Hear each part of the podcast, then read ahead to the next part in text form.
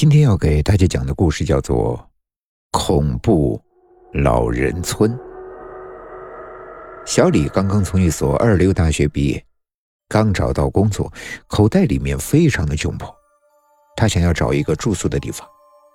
考虑到口袋里面的资金问题，他只有寻找那种便宜的房子来租。唉，现在城市里面租房子呀，可真是贵啊！一个厕所那么大的房间都好几百块钱一个月。小李抱怨的同时，突然脑中灵光一闪：是啊，城市的市区房子太贵了，那我完全可以去郊区找呀。不过，这样可就离我工作的地方有点远了。哎，算了，那又有什么关系呢？等我以后工作一段时间，手里有钱了，我再去市区找个房子不就得了？对，现在就去郊区找房子。小李这样想着，就去郊区寻找房子。终于，他坐着公交车一个多小时来到了郊区。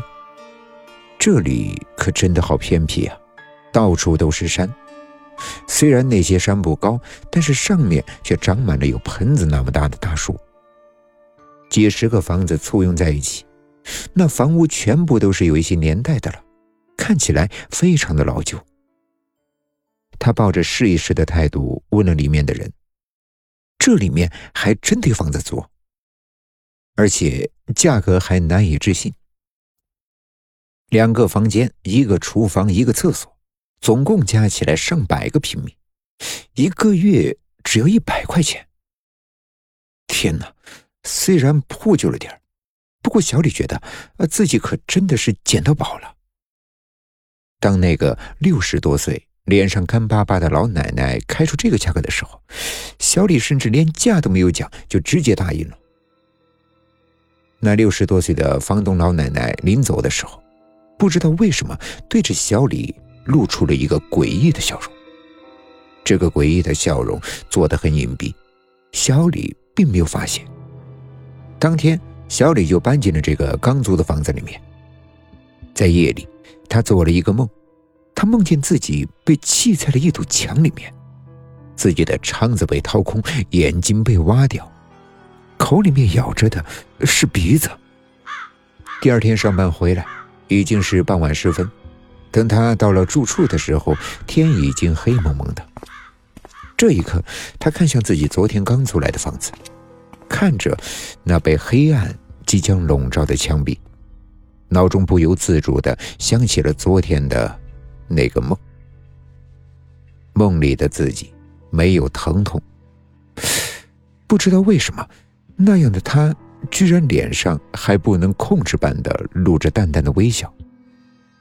他看着那墙，在黑暗里面，他只是一个模糊的影子，在其他房子淡淡的光辉映照之下，仿佛又蒙上了一层未知的光辉。那光辉。